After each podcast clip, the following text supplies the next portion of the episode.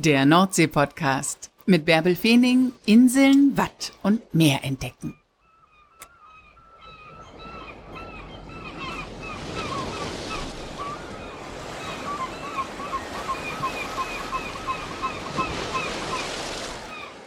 Moin und herzlich willkommen zur 122. Folge des Nordsee-Podcasts. Heute nehme ich euch natürlich wieder mit an die Nordsee und zwar nach Helgoland. Aber vorher will ich euch erzählen, was für ein besonderes Wochenende hinter all den Menschen liegt, die auf den Inseln und an der Küste für die Urlauberinnen und Urlauber da waren. Am letzten Wochenende gingen zumindest im Norden die Herbstferien zu Ende. Und das heißt, die lange Saison an der Küste neigt sich dem Ende entgegen. Jetzt beginnt die Zeit der Genießer. Aber der große Strom der Urlauber, der seit dem Beginn der Osterferien zielstrebig an die Küste und auf die Inseln und Halligen fuhr, der ebbt nun allmählich ab. Ja, bei vielen Inseln wurden die Fährpläne am Wochenende gewechselt. Nun gilt der Winterfahrplan und die Inseln werden seltener angesteuert. Ja, und es kehrt einfach ein bisschen Ruhe ein. Die Geschäfte haben nicht mehr so lange geöffnet. Es ist jetzt Nebensaison. Das Wetter wird rauer und es ist einfach eine ganz andere Atmosphäre an der Küste und auf den Inseln. Und es ist die Zeit, in der die Menschen, die den ganzen Sommer hindurch, die ganze Saison hindurch dafür gesorgt haben, dass wir uns gut erholen können, dass wir uns gut versorgt fühlen, in der die nun auch mal in Urlaub fahren. Am Montag habe ich einen Post auf Facebook gesehen, dass der Halunderjet an dem Tag zum letzten Mal für dieses Jahr Helgoland angesteuert hat. Der Halunderjet, das ist der Katamaran, der eigentlich seit Beginn der Saison nahezu täglich von Hamburg nach Helgoland fährt. Ja, das war jetzt also am 31. Oktober die letzte Fahrt für dieses Jahr und er wurde feierlich verabschiedet. Und daraufhin habe ich Heiko Ederle geschrieben, der hatte das gepostet, denn er betreibt den Hafenservice auf Helgoland. Ja, und wir haben uns sehr spontan zum Podcasten verabredet. Moin, Herr Ederle. Was haben Sie dann heute am Meer gemacht? Am Meer habe ich heute gearbeitet, wie jeden Tag seit ja, über 30 Jahren. Jeden Tag das Meer genießen und das ist jeden Tag anders. Das Meer genießen bei der Arbeit. Ja, also die Farben, die das Meer hergibt, gerade hier bei uns mit, der, mit dem klaren Wasser, das ist also gigantisch. Äh, und gerade wenn da ein bisschen mehr Wind ist und die, die Wellen sich brechen über die Hafenmolen und so weiter, es ist jeden Tag anders, wie man das Meer hier genießen kann. Toll, dass Sie dafür noch einen Blick haben, wo Sie auf der Insel zu Hause sind und das ja eigentlich immer da ist.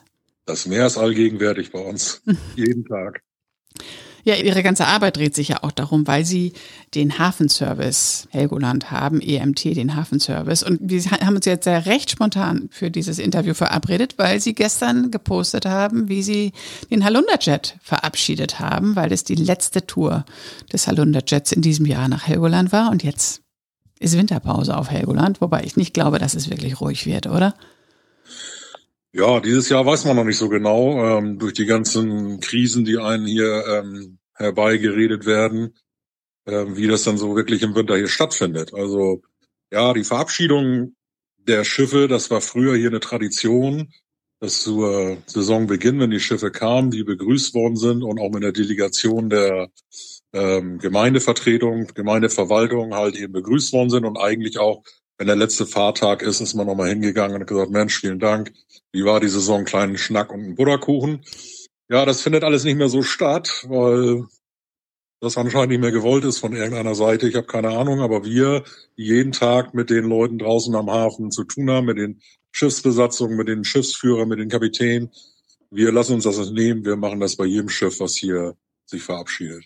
Echt? Also für all diejenigen, die noch nicht auf Helgoland waren. Was ist Ihre Aufgabe im Hafen? Weshalb haben Sie mit allen Schiffen, die kommen, oder wenn der Halunderjet kommt, das ist der Katamaran, was haben Sie damit zu tun? Ja, also wie der Name das schon sagt, Hafenservice. Wir bieten den Service im Hafen an. Das heißt, wir machen jedes äh, Fahrgastschiff, was hierher kommt, machen wir also erstmal fest, machen das Gangway-Handling, also sprich die Gangways an und ablegen an die Schiffe. Dann, ähm, wenn das abfährt, natürlich die Line wieder losmachen und bei dem ein oder anderen Schiff, was auch die Versorgung der Insel mit übernimmt, handeln wir dann auch die Fracht, die da angeliefert wird äh, vom Festland oder eben auch was von hier aus zurück muss, Werkzeug, Handwerker, äh, Materialien oder so. Ja, äh, wir legen Fender ins Wasser, das heißt, dass die Schiffe nicht direkt an die, an die Hafenmauern stoßen können. Und ähm, ja, alles, was so im Hafen gebraucht wird. Ne? Wenn das Schiff mal hier liegt, ähm, heute, dann müssen die Gangwisser hin, liegt's morgen woanders, müssen die Gangwisser hin. Also alles, was so am Hafen Tätigkeit ist, wie in Hamburg auch, sage ich mal, nur in klein, das ist halt unser Job. Dazu kommt dann, dass die Gäste, die hierher fahren, die Möglichkeit haben, ihr Gepäck abzugeben, weil auf Helgoland ja Fahrzeugverkehr verboten ist und es nur wenige Ausnahmen gibt sind wir also bereit, äh, gegen kleines Entgelt den Gästen ihr Gepäck zu den Hotels, Unterkünften, Pensionen, wie auch immer zu bringen. Und auf dem Rückweg natürlich genau dasselbe. Und da ergibt sich dieser Hafenservice raus. Da ist jede Menge zu tun, ne? Wenn die Gäste ankommen, ähm, ist da einiges an, an Koffern zu, zu schleppen wahrscheinlich dann, ne? Ja, da ist schon einiges. Ähm, macht ja auch nichts. Das hat man sich auch auf die Fahne geschrieben, dass man das gerne machen möchte. Zu Corona-Zeiten war es sogar zwangsweise so, dass jeder sein Gepäck abgeben musste, damit an den Schiffen, wenn die Leute aussteigen, sich keine Menschentrauben versammeln, mhm. sondern die so loslaufen können und dann halt eben gestreckt in die Ortschaft und zu den Unterkünften. Da mussten wir alles Gepäck fahren. Und das war schon, ja, das waren schon zwei hammerharte Saison, muss man ganz ehrlich sagen. Und wenn wir sonst so, ich tippe mal zwischen 30 bis 40 Prozent der ankommenden Koffer transportieren, dann plötzlich 100 Prozent. Das war schon Hammer. Das ist ja auch körperlich anstrengend, ne? Dieses ganze Ko Koffergeschleppe und Gewuchte. Ja, das ist natürlich körperlich anstrengend. Wir haben mit den Reedereien zusammen, genau wie Fluggesellschaften das auch machen, ein, ein Höchstgewicht von 20 Kilo festgelegt. Eben aus Arbeitsschutzgründen, nicht weil man den Gast ärgern möchte, äh, sondern aus Arbeitsschutzgründen. Ähm, der Einzelne Mensch mag ja gerne seinen 40 Kilo Koffer mal von A nach B schleppen, aber wenn wir nur 40 Kilo Koffer hätten, dann sagen auch meine Mitarbeiter, äh, weißt du was, wir haben ja auch andere Betriebe, da muss ich nur Briefmarken kleben, dann gehe ich mal lieber dahin. Und das hat, sind reine Arbeitsschutzgründe. Aber es ist natürlich schon gerade zu Ferienbeginn und Ende sind das schon Massen an Gepäck, also richtig containerweise voll Gepäck, die zum Festland gehen. Und ja, die einerseits zum Festland gehen, aber die, äh, die Koffer der ankommenden Gäste, die müssen sie dann nach einem bestimmten System in den kleinen Wägelchen sortieren, weil sie ja die ganzen verschiedenen Hotels und Ferienunterkünfte dann ansteuern müssen. Ja, klar. Also ähm, der Gast hat die Möglichkeit auf dem Festland am Abfahrtshafen, ob das nun Hamburger Cuxhaven oder äh, Büsum ist, äh, sein Gepäck schon so abzugeben und zum Hotel zu deklarieren. Dadurch ähm, spart man ihm die Zeit, auf Helgoland jetzt am Schiff zu warten auf sein Gepäck. Und für uns ist es natürlich auch ein bisschen ruhiger, denn äh, wuseln dann nicht alle Leute zwischendurch. Das wird dann sortiert nach Ober- und Unterland. Und dann haben wir die entsprechenden Fahrzeuge, die halt diese äh, Ortsgebiete anfahren und äh, verteilen das. Und das dauert halt seine Zeit, bis alle Banderolen durchgecheckt sind, gelesen sind, äh, sortiert sind und auf die Fahrzeuge verteilt sind. Aber im Allgemeinen ist es also von Ankunft des Schiffes bis letzter Koffer ausgeliefert nie mehr wie eine Stunde. Mhm. Ich habe das tatsächlich noch nie in Anspruch genommen. Ich ziehe immer mein kleines Köfferchen hinter mir her, wenn ich auf Helgoland bin. Also. Ja, das ist eigentlich geschäftsschädigend. oh, das darf ich überhaupt gar nicht sagen. Nee, also Herr Ederlin, nächstes Mal. ja, zur Düne, zur Düne hatten Sie ja nun gesagt, dass Sie da auch schon mal ähm, ja, da habe ich schon mal Urlaub äh, gemacht, genau. Urlaub gemacht haben. Äh, zur Düne ist das also hat das auch enorm zugenommen, weil da eben auch diese kleinen Bungalows jetzt seit ein paar Jahren äh, neue Bungalows stehen. Die sind klasse. Die Bungalows ja. sind echt traumhaft schön und ich habe es geliebt, wenn, wenn, wenn wir abends alleine auf der Düne waren oder wenn, wenn die, die Dünenfähre nicht mehr fuhr und einfach Ruhe einkehrte da. Ja, und das ist ja auch das, was, was ich auch so merke und nicht nur ich, sondern alle anderen auch. Wenn die Schiffe weg sind, dann ist Helgoland ganz anders. Ne? Dann ist ja auch von, von 100 auf 0 ist das ruhig. Ne? Ja. Kein Gewusel mehr der Leute. Ähm, die Gäste, die hier sind, die fallen kaum noch auf, weil sie eben ihre Spaziergänge machen, das verteilt sich alles. Und das ist so richtig, das merkt man jeden Tag. Jetzt ist vorbei, jetzt ist Feierabend, jetzt ist Ruhe. Ne? Ja, wenn die Tagesgäste wieder weg sind, ne? wenn die ganzen Schiffe äh, wieder abgelegt haben, wieder Richtung Festland sind und dann die, die auf der Insel übernachten, unter sich sind sozusagen. Dann mhm. zur langen Anna laufen, den Sonnenuntergang genießen und anschließend wieder zur Düne rübersetzen. Ja, ja, genau, das liebe ich auch. Oder mit einem unserer Boote eine Sundowner-Fahrt machen. Das habe ich tatsächlich noch nicht gemacht, Herr Ederle, und das möchte ich unbedingt machen. Erzählen Sie, das ist mit den Börtebooten einmal rund um, um, um den Roten Felsen sozusagen, oder? Ja, klar. Also wir machen ja nicht nur die Gepäckgeschichte am Hafen, sondern wir haben auch zwei Boote, ein Helgoländer Bördeboten Originales, und zwar das letzte, was auf Helgoland selber gebaut worden ist, die Uranus. Mhm. Wie es auf Helgoland gebaut worden, während die allermeisten anderen Boote ja in Freiburg an der Elbe gebaut worden Bei Herrn Hatteke, den habe ich auch kürzlich interviewt, ja. Ja, der war gestern, war gestern auch noch hier, habe ich kurz mit ihm geschnackt. Aber wir haben, wie gesagt, das letzte Bördeboot, das auf Helgoland gebaut worden ist, die Uranus. Die macht also Inselrundfahrten den ganzen Tag über, von morgens um 10 bis 17 Uhr nachmittags. Wir haben noch einen, äh, einen kleinen Katamaran, den haben wir uns mal aus England geholt. Das ist dann auch für Leute, die ein bisschen geschützter haben wollen, weil der Teil überdacht ist, kann man ein bisschen anders sitzen und auch ein anderes Fahrgefühl wahrnehmen. Und die fahren halt eben tagsüber die Inselrundfahrt, dauert eine Stunde circa, mit allen Erklärungen, was so wichtig ist für den Gast. Und abends machen wir dann äh, die sogenannte Sundowner-Fahrt, die beginnt also anderthalb Stunden vor dem errechneten Sonnenuntergang. Und dann macht man im Prinzip auch noch mal eine normale Hafenrundfahrt und dann, wenn eine halbe Stunde vor Sonnenuntergang das losgeht, dann fährt man die Fahrzeuge so zum Felsen, dass die Sonne den roten Felsen nochmal anders anstrahlt und dieses mhm. Rot ganz anders rot aussieht, ähm, als es normal ist. Und das sind also gigantische Bilder, die da entstehen. Also es freut mich jedes Mal, wenn die, die, die mitfahrenden Gäste mir dann Fotos schicken, die ich dann auch mal veröffentlichen kann und so weiter. Das machen wir auch noch, ähm, weil einfach der Bedarf da ist. Die Gäste müssen ja auch irgendwie unterhalten werden. Im Grunde kann man doch sagen, Sie bewegen alles auf Helgoland, oder? Sie bewegen äh, die Fracht, Sie bewegen das Gepäck und Sie bewegen die Gäste rund um die Insel oder auch auf der Insel. Ja, und ganz viel Sand bewegen wir auch, denn äh, auf der Düne sind ja nur so tolle Strände, weil wir seit über 20 Jahren diese Strände so toll herrichten.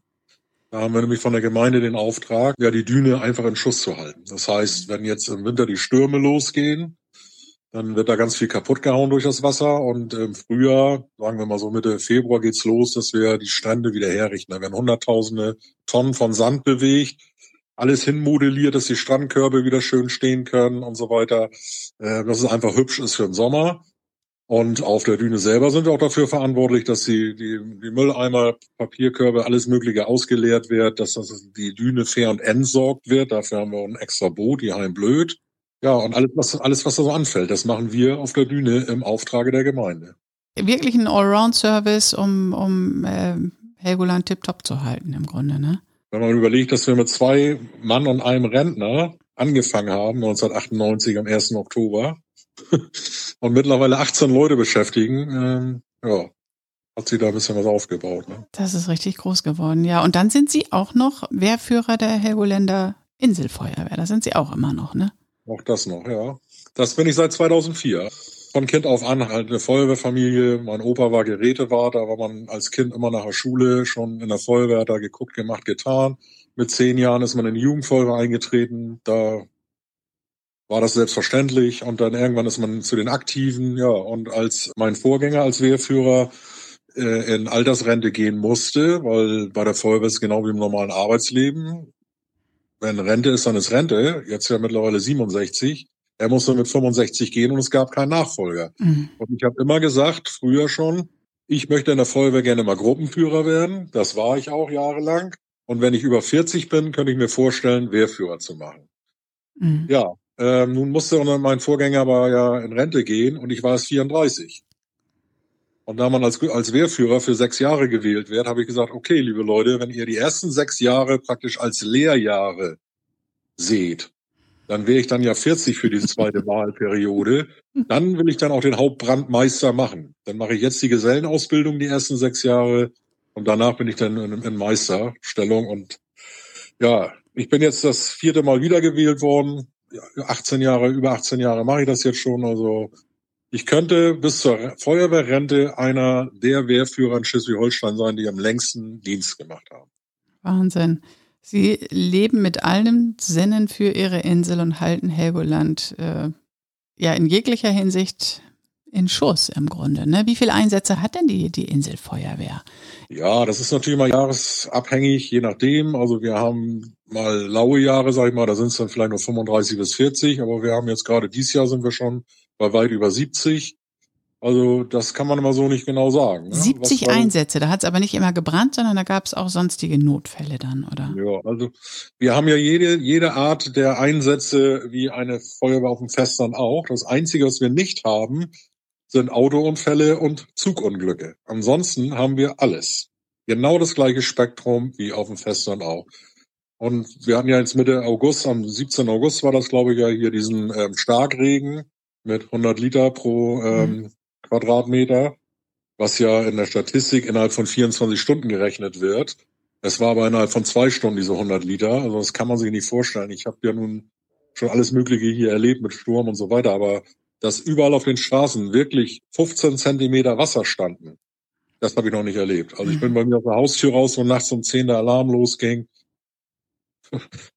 Ja, da waren Schuhe nass, ne? Also, aber wirklich. Ja. Das, und da hat man natürlich dann schon jede Menge Einsätze gehabt, die noch bis zum nächsten Nachmittag gingen, bis dann der eine oder andere mal gemerkt hat, dass in seinem Keller auch Wasser ist. Und das summiert sich dann natürlich. Ne? Aber ansonsten hat die Feuerwehr Helgoland alles Mögliche, was alle anderen auch haben. Schiffsgeschichten, ähm, ne? ein Schiff brennt oder untergeht oder keine Ahnung. Das sind ganz normale Geschichten, wie überall anders auch. Und Sie müssen auch Bergrettung beherrschen, weil ja Sie die Klippen haben, die 60, 70 Meter hoch sind. Ne? Das ist ja nochmal ein. Sonderfall äh, auf Ihrer Insel. Ja, genau. Also wir haben eine spezielle ausgebildete Gruppe. Das ist unsere sogenannte Seilgruppe. Das kann man jetzt nicht unbedingt mit einer Bergrettung vergleichen. Die machen viel intensivere Ausbildung in den Bergen. Aber für die Geschichte, die wir hier machen müssen, sind wir extra geschult worden. Da hat die Landesfeuerwehrschule vor ein paar Jahren extra einen Lehrgang von gemacht. Die waren auch hier auf Helgoland, haben uns geschult, haben auch schon mal eine Nachschulung gemacht. Und dann gibt's ja die sogenannten Multiplikatoren, die das dann eben den anderen weitergeben. Die Knoten, die man da äh, machen muss und die Leinen sind natürlich die gleichen wie in der Bergrettung.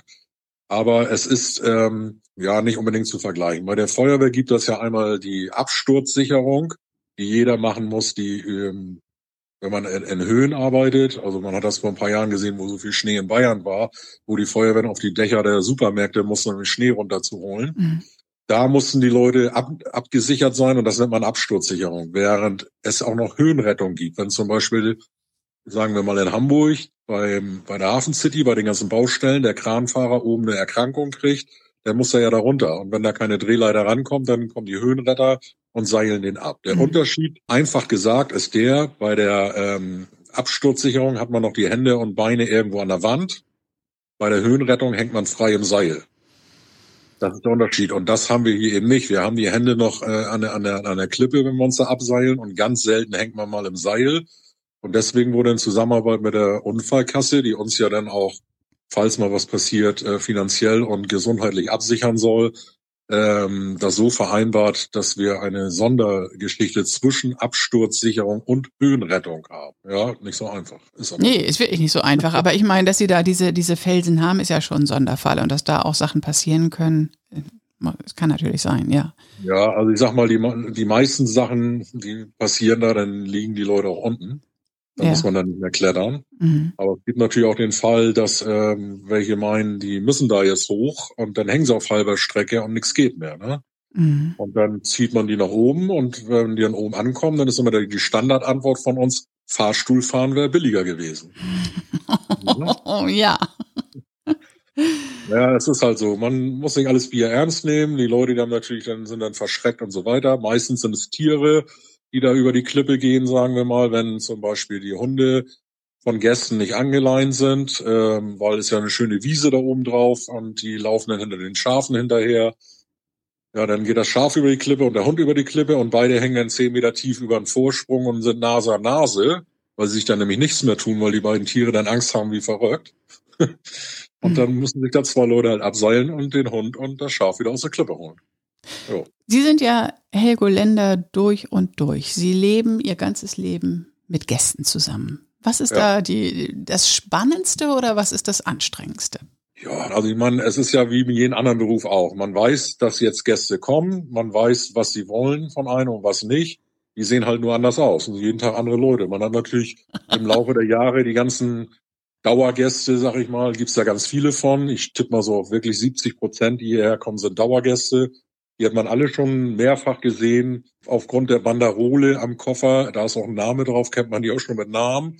Mhm. Dann freuen sich auch manche ganz toll, wenn man die mal begrüßt. Hallo, ne, Herr Schulze und so weiter.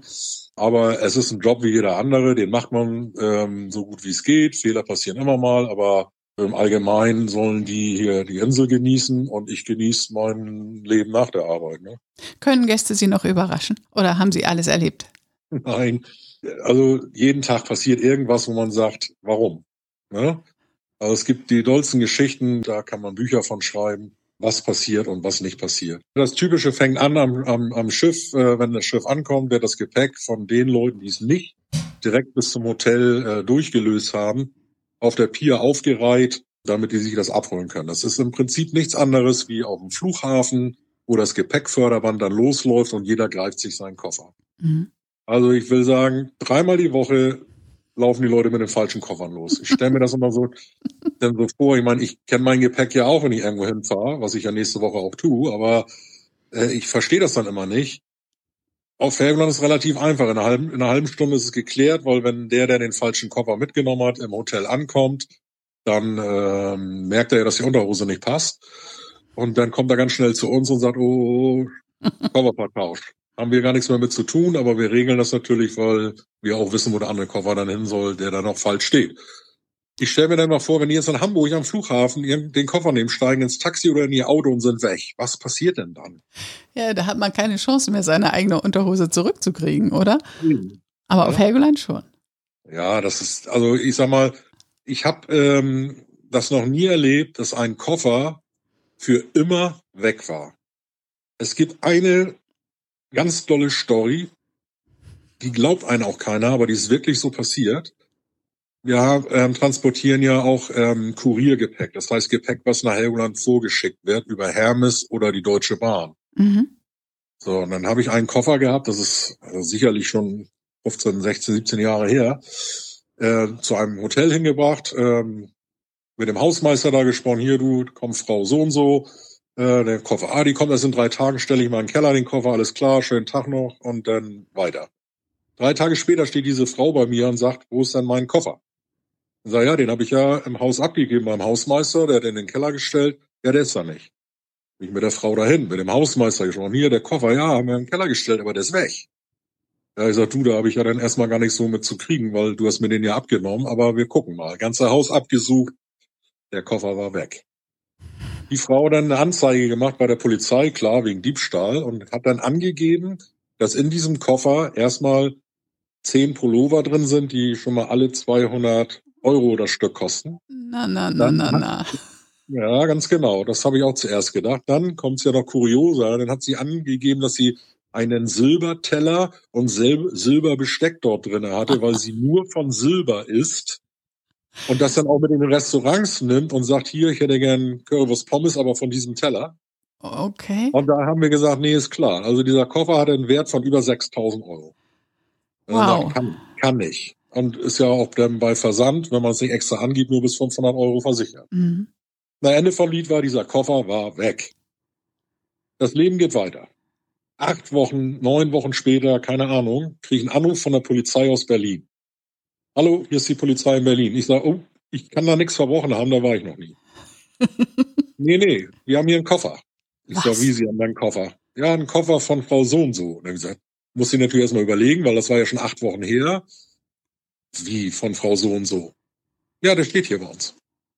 Ich sag, wie kommt er dann nach Berlin? Ja, keine Ahnung, sagt der Polizist. Ja, woher soll er es auch wissen? Ne? Wusste ich ja nicht mal, wie der da hinkommt, aber egal.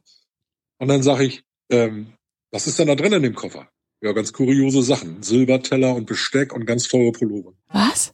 Das stimmte, was die angegeben hatte, die Frau. Und die kam aus dem Ruhrpott. Wie auch immer dieser Koffer nach Berlin gekommen ist, ist bis heute ein Rätsel. Aber der ist komplett mit Inhalt wieder aufgetaucht in Berlin. Das ist allerdings wirklich ein bisschen spooky jetzt, oder? Das habe ich, auch, das hab ich auch gedacht. Also wir erzählen diese Geschichte jedes Mal, wenn wir so über unseren Betrieb erzählen. Das ist so also das kurioseste Ding, was ich bisher wirklich erlebt habe. Ne? Natürlich ähm, in einem Hotel. Eine Gruppe reist an. Acht, neun Leute. Lustige Truppe. Wollte damit sagen, die haben dann vielleicht auch schon mal ähm, hier ein Bierchen getrunken an Bord oder so. Bestimmt, ne? wenn man nach Helgoland fährt, hat man bestimmt ein Bierchen getrunken, nie nur eins.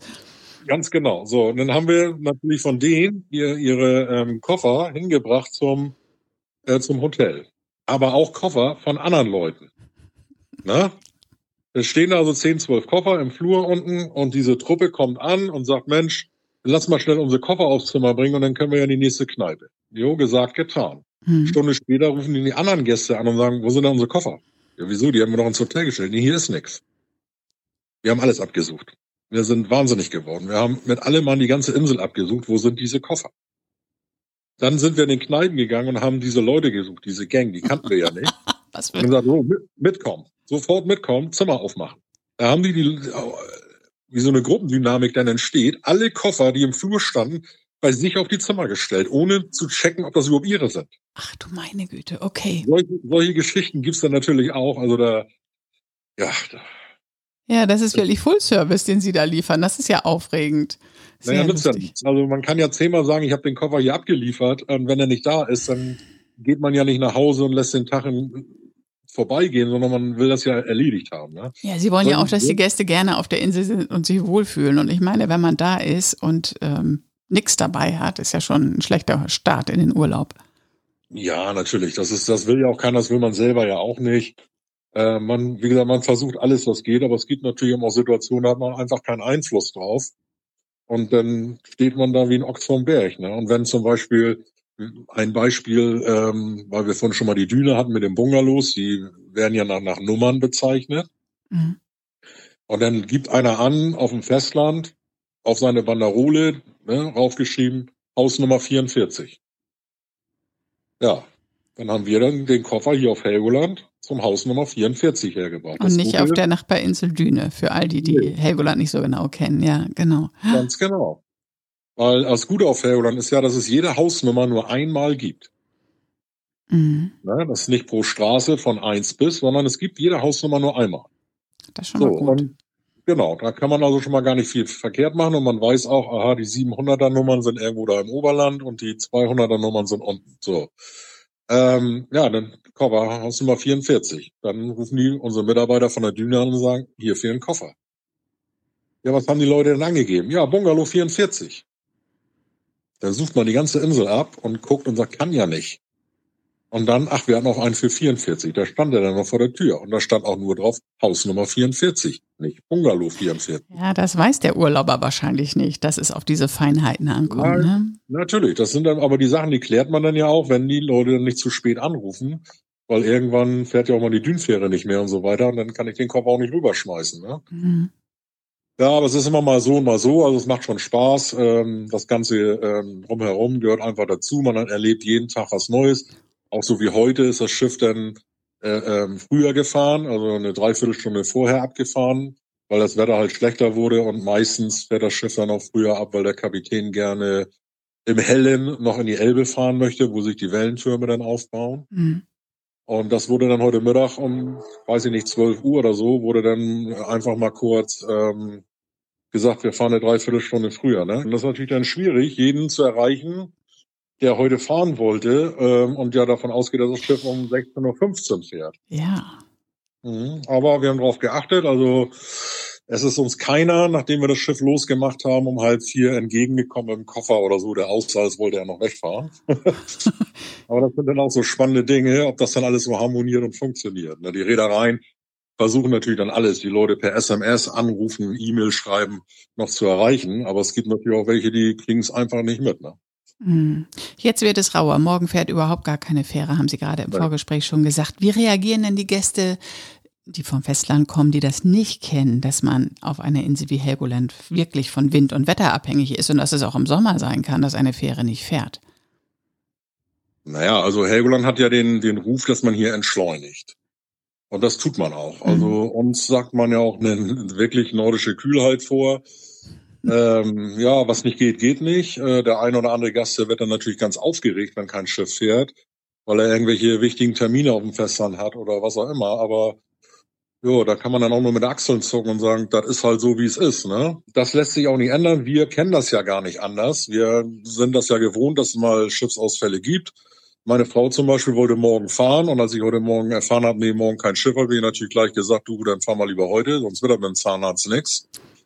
Ja. Und ähm, hat sie dann auch gemacht. Da muss man dann ein bisschen spontan sein und die Sache so in Angriff nehmen. Wir kennen das nicht anders. Wir haben auch den, wahrscheinlich wie viele andere Insulaner auch, den Vor- und Nachteil, wie man es nehmen will, dass wir, wenn wir in Urlaub fahren, ja mindestens zwei Tage mehr brauchen als der Mensch auf dem Festland. Ne? Weil sie erstmal also ans Festland müssen, um dann sich in Bewegung ja. zu setzen, wie auch immer. Ganz genau. Also wenn ich mir überlege, nächste Woche ähm, fahre ich wieder auf Kreuzfahrt, das mache ich dann immer im Urlaub. Ähm, nach Triest muss ich und ähm, ja, dann fahren wir jetzt hier, weil der Winterfahrplan des Schiffes es so vorgibt, am nächsten Freitag nach Cuxhaven und fliegen am Sonntagmorgen um 8.25 Uhr von Hamburg nach Triest.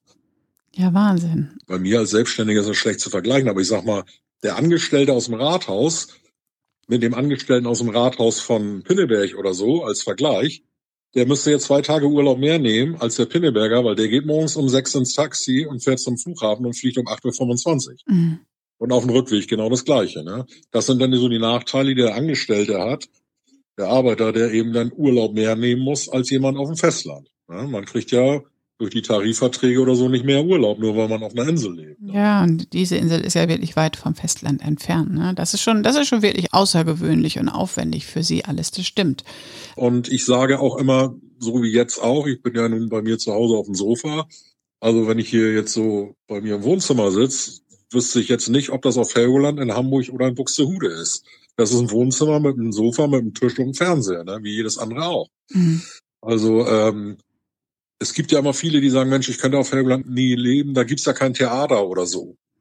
Dann sage ich mal, ja, wie oft gehst du denn im Jahr ins Theater? Ja, wenn's hochkommt, einmal. Ja, ich sag, guck mal, hier nach Helgoland kommen ja schon dreimal im Jahr Theatergruppen, die fünf Aufführungen in der, in der, in der Nordseehalle bei uns machen. Da bin ich ja schon öfter im Theater wie du, deswegen brauche ich doch nie in Hamburg wohnen. Mhm. Na, als Beispiel, wir haben ein kleines Kino mit 30 Sitzplätzen, was jetzt zu Corona leider zu war und auch erst demnächst wieder geöffnet wird, aber das hat Premieren gezeigt, die auf dem Festland noch gar nicht gezeigt worden sind. So aktuell sind diese Filme, die hier laufen. Ja, ja, ja Sie haben auf Bundesstaat doch auch, ne? Also, ja, eben, genau. Mhm. Und, und auch schon Vorpremieren gehabt. Die meisten startet da, glaube ich, irgendwie donnerstags hier in den großen Kinos. Sie haben hier schon dienstags geguckt, ne? Mhm. Und solche Sachen. Also es ist alles, äh, äh, ähm, was man braucht, ist hier. Und Helgoland an sich, natürlich ist es eine Insel. Aber wenn ich sehe, hier wohnen, ich sag mal so über den Daumen 1450 Leute. Ähm, es gibt keinen vergleichbaren Ort in Deutschland, wenn überhaupt nicht sogar weltweit, wie Helgoland. Nicht da, nicht gesehen, dass es eine Insel ist, sondern ein Ort mit 1450 Einwohnern, sagen wir mal in Schleswig-Holstein, egal wo. Der hat ein Aldi, wenn es hochkommt, oder eine Edeka, der hat eine Bäckerei, einen Schlachter und einen Dorfkuch. Mhm. Helgoland hat alles, was eine Stadt braucht. Wir haben eine eigene Versorgungsbetriebe, also sprich Fernwärme machen und so weiter. Wir haben Klärwerk, wir haben Hubschrauberlandeplatz, einen normalen Flugplatz, wir haben vier Häfen, wir haben eine eigene Bäckerei und ich weiß nicht, was wir alles hier auf der Insel zur Verfügung haben für die Infrastruktur. Das hat kein Dorf mit 1450 Einwohnern in Deutschland. Behaupte ich einfach mal so. Das stimmt allerdings. Ja. Was lieben Sie an Ihrer Insel am meisten? Das sind ja alles so Vernunftgründe, aber wann schlägt Ihr Herz schneller? Naja, ich sag mal, ähm, also es ist einfach ein Wohlgefühl. Wenn, wenn ich morgens aufstehe und, und gehe vor die Tür äh, und, und, und, und gehe zum Hafen runter zur Arbeit und so weiter, äh, das ist, es sieht jeden Tag anders aus. Alleine schon die Beleuchtung, sag ich mal, je nachdem, wo die Sonne aufgeht, man, man hat so seinen täglichen Blick, den wird wahrscheinlich auch jeder haben. Ich gucke auf den Hafen, welche Schiffe liegen da. Wo jetzt ähm, die Schiffe nicht mehr kommen, also nicht nur wegen des unruhigen Wetters, sondern weil einfach die Saison zu Ende ist, weil die Herbstferien zu Ende sind, kein Halunderjet mehr und die anderen Schiffe, die anderen Fährschiffe. Jetzt wird's ruhiger für Sie. Sie haben gerade gesagt, jetzt können Sie auch in Urlaub fahren. Ja. Das war eine anstrengende Saison, die jetzt hinter Ihnen liegt, oder? Ja, also ich sag mal, ähm, ich habe ja bis vor acht, neun Jahren überhaupt gar keinen Urlaub gemacht, noch nie. Ich weiß gar nicht, was es ist. Also wusste bis dahin nicht, was es ist. Meine Frau und meine Kinder habe ich mal alleine losgeschickt, weil ich immer gedacht habe, äh, das geht hier nicht, du kannst hier nicht weg und ähm, fahrt ihr Mann. Und meine Frau, die hat dann irgendwie, wie gesagt, vor acht, neun Jahren, ich weiß es nicht mehr ganz genau, dann irgendwann im März zu mir gesagt, hier Ostern fahren wir in Urlaub nach Fuerteventura. und da habe ich gesagt, ja, macht ihr Mann, das ist bestimmt schön da. Nee, nee, du kommst mit. Ich sage, Ostern, da geht das Geschäft hier los, da kann ich nicht weg. Das geht nicht. Doch, doch, ich habe mit deinem Kompagnon und mit deinen Mitarbeitern gesprochen, die sagen, du sollst jetzt mal abhauen und die machen das schon. War also, ähm, ja, das, da war ich, glaube ich, das erste Mal so richtig nervös in meinem Leben. Weil man immer der Meinung ist, man hat ja so seinen geregelten Tag ab Tagesablauf. Und wenn man das immer macht und immer vor Ort ist, dann denkt man irgendwann auch, du kannst hier nicht weg. Das ist natürlich völliger Quatsch. Natürlich kann man weg und auch wenn man morgen äh, mit dem Beinbruch im Krankenhaus liegt, ist man ja auch nicht mehr da. Ähm, ja, dann sind wir da hingeflogen. Und mein Handy wurde mir weggenommen. Super. Und wie war es? Konnten Sie sich erholen? Wie lange hat es gedauert? Ja, drei Tage. Dann habe ich gesagt, okay, ich kann sowieso nichts dran ändern. Aber als wir da wiedergekommen sind, war ja wie gesagt Ostern, habe ich dann zu meiner Frau und meinen Kindern gesagt, und wo fahren wir Weihnachten Silvester hin? Oh, wie super. Ja, klasse. Ja. Und so ist das entstanden, dass wir Kreuzfahrten machen. Wir waren also schon überall, wo man so in vier Stunden hinfliegen kann. Weiter weg will ich dann auch nicht fliegen. Selbst wenn man in Urlaub fährt, ist man ja doch nicht weg von der Arbeit, weil auch irgendwo die ganzen E-Mails auflaufen. Und ich könnte natürlich ein eigenes E-Mail-Konto einrichten, dass mein Kompagnon oder einer der Mitarbeiter dann diese E-Mails an die Firma halt liest. Ne? Ähm, aber dann müsste ich auch allen Kunden sagen, in der Zeit, wenn ihr in Urlaub, schickt bitte die E-Mails an die Adresse und nicht an meine und so weiter und so fort. Also bleibt das gar nicht aus, dass ich dann doch auch im Urlaub mal aufs Handy gucken muss und sagen, aha, der Kunde möchte irgendwas und leite einfach diese E-Mail nur weiter an meine Mitarbeiter. Deswegen sage ich immer so, ein, zwei Stunden Zeitzone geht noch, aber nicht sechs oder acht. Dann geht das Geschäft durcheinander. Wir leben ja von der Schnelllebigkeit. Auch wenn wir hier total entspannt sind und entschleunigt, sind wir ja dafür bekannt, dass wenn mich einer um neun Uhr anruft und sagt, kannst du mal einen Umzug machen? Ja, wann denn? Ja, am besten gleich. Oh, wir kommen gleich. Dafür sind wir ja bekannt. Wahnsinn. Dass es dann also auch funktioniert. Auch auf der Insel der Entschleunigung muss der Service zack, zack gehen, ne? So ist es einfach. Ja, das funktioniert. Das ist auch eine der, der, der Tugenden, die mein Kompagnon und ich uns auf die Fahne geschrieben haben, als wir damals den Laden übernommen haben. Wir haben gesagt, wir beide sind mit auf der Straße. Wir beide sind auch mit am Hafen. Wir sind eigentlich überall mit, weil wir gerne möchten, dass wenn der Kunde uns anspricht, dass er sofort eine Antwort Ja oder Nein bekommt. Ich selber mag es ja auch nicht, wenn ich irgendwo anrufe und sage, hier, ich habe das und das. Jo, da muss ich erstmal, keine Ahnung, in der Disposition fragen. Geben Sie mir Ihre Telefonnummer, die rufen Sie dann irgendwann, wenn die Lust haben, zurück da habe ich keinen Nerv drauf. Und das habe ich gesagt, das wollen wir grundsätzlich, dass wenn der Kunde reinkommt, muss er eine Antwort kriegen. Super, klasse. Herr Ederle, jetzt wünschen wir Ihnen alle jetzt erstmal ganz, ganz schönen Urlaub. Ne? Ja, danke. danke, dass Sie uns mit nach Helgoland genommen haben und so viel und so umfangreich von Ihrer Arbeit und von, von Ihrer Insel erzählt haben. Das war total klasse. Kein Problem.